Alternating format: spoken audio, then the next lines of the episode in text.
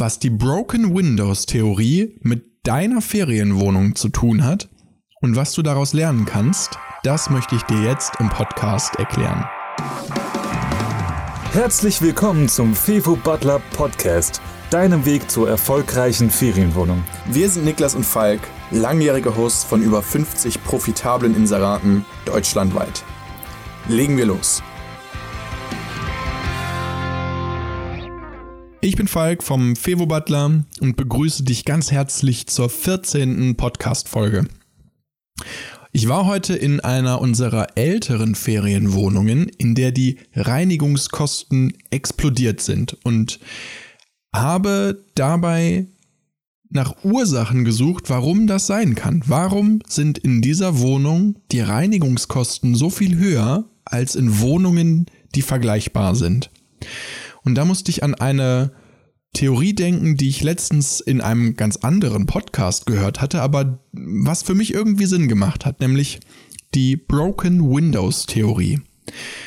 Ich erkläre jetzt einmal zuerst die, die Theorie, die dahinter steckt und beziehe das dann auf unsere Ferienwohnung. Also es ist jetzt meine persönliche Meinung, da gibt es keine Studien oder so, die das belegen, sondern ich glaube einfach, das macht Sinn. Also die Broken Windows Theorie ist schon was älter und zwar ein Ansatz, um zu erklären, wie Kriminalität zustande kommt. Und sie geht zurück auf den Soziologen Philip Zimbardo, der 1969 in den USA ein Experiment gemacht hat. Eine ganz interessante Sache. Er hat zwei ältere PKWs genommen und die in zwei unterschiedlichen Stadtteilen abgestellt. Der eine Stadtteil war die zu der Zeit sehr runtergekommene Bronx in New York und der andere war Palo Alto, eine mittelgroße Kleinstadt mit äh, einer guten Sozialstruktur, ähm, gute Infrastruktur, also ein besseres Viertel. Dann hat er die Kennzeichen abgeschraubt und die Motorhaube geöffnet. Und in dem in der Bronx war sofort nach äh, innerhalb von wenigen Stunden war dieses Auto ausgeschlachtet und noch weiter demoliert worden. In dem Stadtteil Paolo Alto ist erstmal eine Woche lang gar nichts passiert, bis dann irgendwann ein Passant, ein besorgter Passant äh, hingegangen ist und die Motorhaube zugemacht hat. Daraufhin hat der hat äh, Simbardo selber nachgeholfen, hat sich einen Vorschlaghammer geschnappt und das Auto ein, ein bisschen weiter bearbeitet, was dann auch dazu geführt hat, dass irgendwann die Anwohner dieses Auto, das ja schon weiter kaputt war, noch weiter kaputt gemacht haben und auch ausgeschlachtet haben.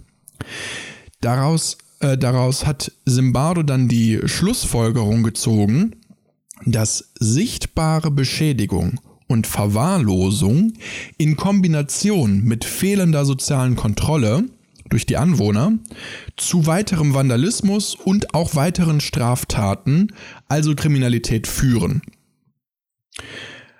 Der, ähm, wer sich für das Thema allgemein interessiert, dem kann ich da einen, ähm, einen Podcast empfehlen. Ich verlinke den einfach in den Show Notes. Ähm, denn die Broken Windows Theorie basiert quasi auf diesem Experiment und ähm, wurde dann von Wilson und Kelling äh, geprägt. Das sind auch Sozialforscher, 20 Jahre später ungefähr, ähm, die das Ganze am, am, äh, auf Stadtteile ausgedehnt haben und das mit ähm, kaputten Fenstern erklärt haben. Jeder kennt ja diese Gebäude in Stadtteilen, die nicht so besonders gut sind, wo ein Fenster kaputt ist. Und dann dauert es nicht lange und dann ist das nächste Fenster eingeschmissen. Und dann dauert es nicht lange und das äh, Obdachlose sind da.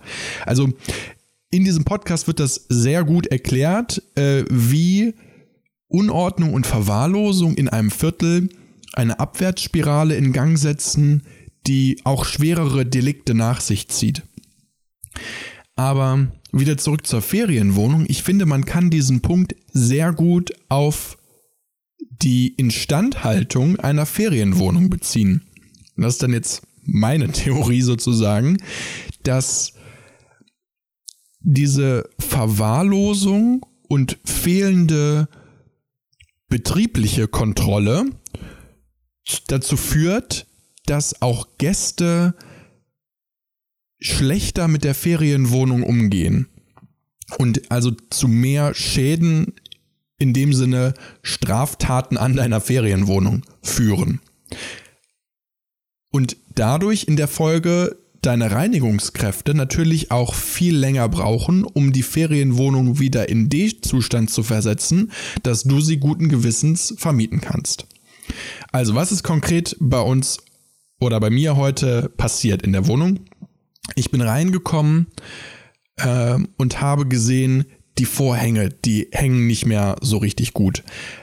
Vielleicht fange ich nochmal anders an. Ähm, das ist ein Studio-Apartment von ungefähr 30 Quadratmetern in einem so mittelguten Bezirk der Stadt, relativ zentral gelegen.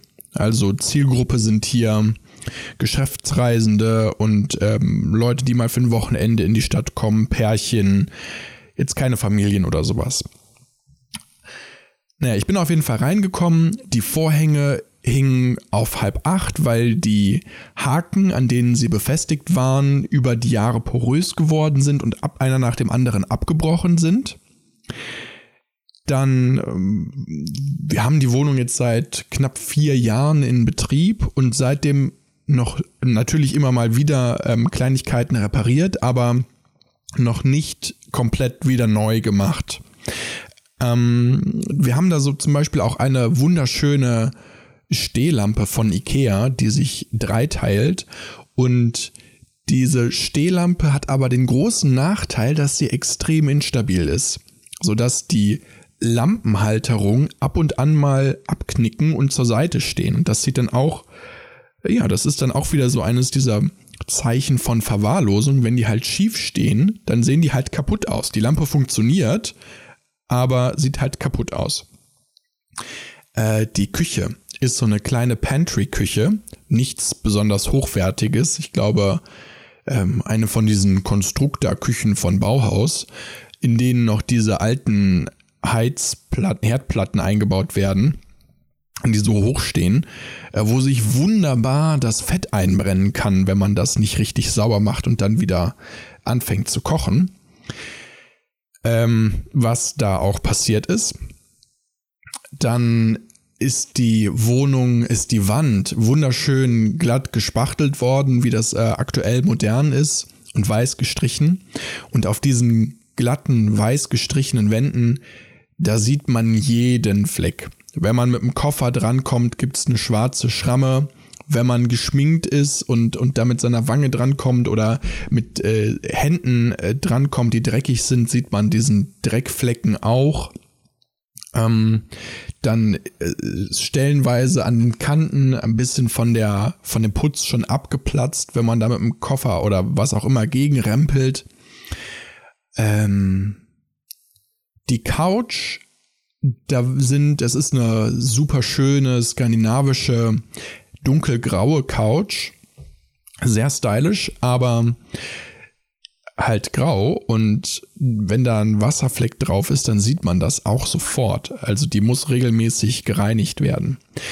Die Kombination aus all diesen kleineren Fehlern äh, gibt den Eindruck einer fehlenden betrieblichen Kontrolle. Und ich würde sagen, also die Wohnung ist natürlich sauber, aber das Mobiliar insgesamt ist der Zustand der Wohnung nicht mehr auf dem Level, auf dem wir gewohnt operieren und vermieten. Und das wiederum führt dazu, dass wenn jetzt ein Gast diese Wohnung wahrnimmt, dass er weniger respektvoll mit dem äh, mit, mit der Ferienwohnung umgeht. Ganz konkret, die äh, Reinigungskraft vor Ort hat mir gesagt, dass nie oder also ganz selten der Müll weggebracht wird. Häufig findet sie noch Geschirr vor, das, das ähm, nicht abgespült wurde. Wir haben häufiger Flecken auf, den, auf der Bettwäsche in dieser Ferienwohnung. Alles in allem gehen die Leute nicht so mit der Ferienwohnung um, wie man es eigentlich gewohnt ist, dass Leute mit der Ferienwohnung umgehen. Und das wiederum führt dazu, dass die Reinigungskosten da so viel höher sind. Was machen wir jetzt also als, äh, als Learning daraus? Wir werden die Ferienwohnung für mehrere Tage blockieren und einmal komplett auf links drehen. Die Wände werden neu gestrichen. Die, äh, ja gut, die Vorhänge habe ich heute schon gefixt, weil der Gast, der heute einz äh, einzieht, natürlich funktionierende Vorhänge braucht. Aber wir werden ein neues Ceranfeld einbauen.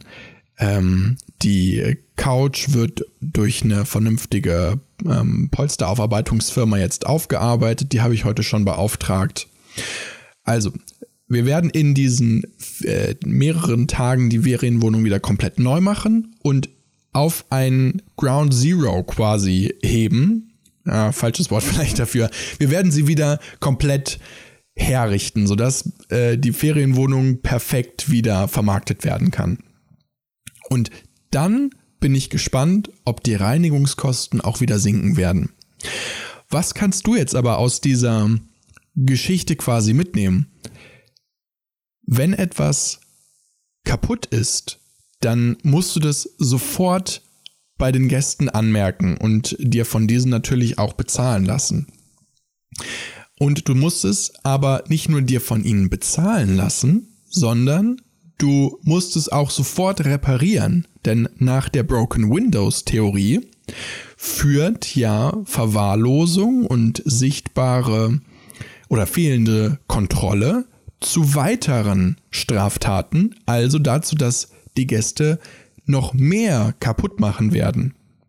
Wenn deine Ferienwohnung immer auf einem richtig guten hohen Level ist, dann wird auch weniger kaputt gehen. Du wirst also auf lange Sicht, wenn du dich sofort um die Dinge kümmerst, weniger Instandhaltungskosten haben. Das ist mein Learning aus der Broken Windows Theorie im Bezug auf Ferienwohnungen. Ich hoffe, du konntest aus dieser etwas kürzeren Podcast-Folge jetzt äh, für deinen Betrieb und deine Ferienwohnung was mitnehmen. Ich bedanke mich beim Zuhören und wir hören uns in der nächsten Podcast-Folge.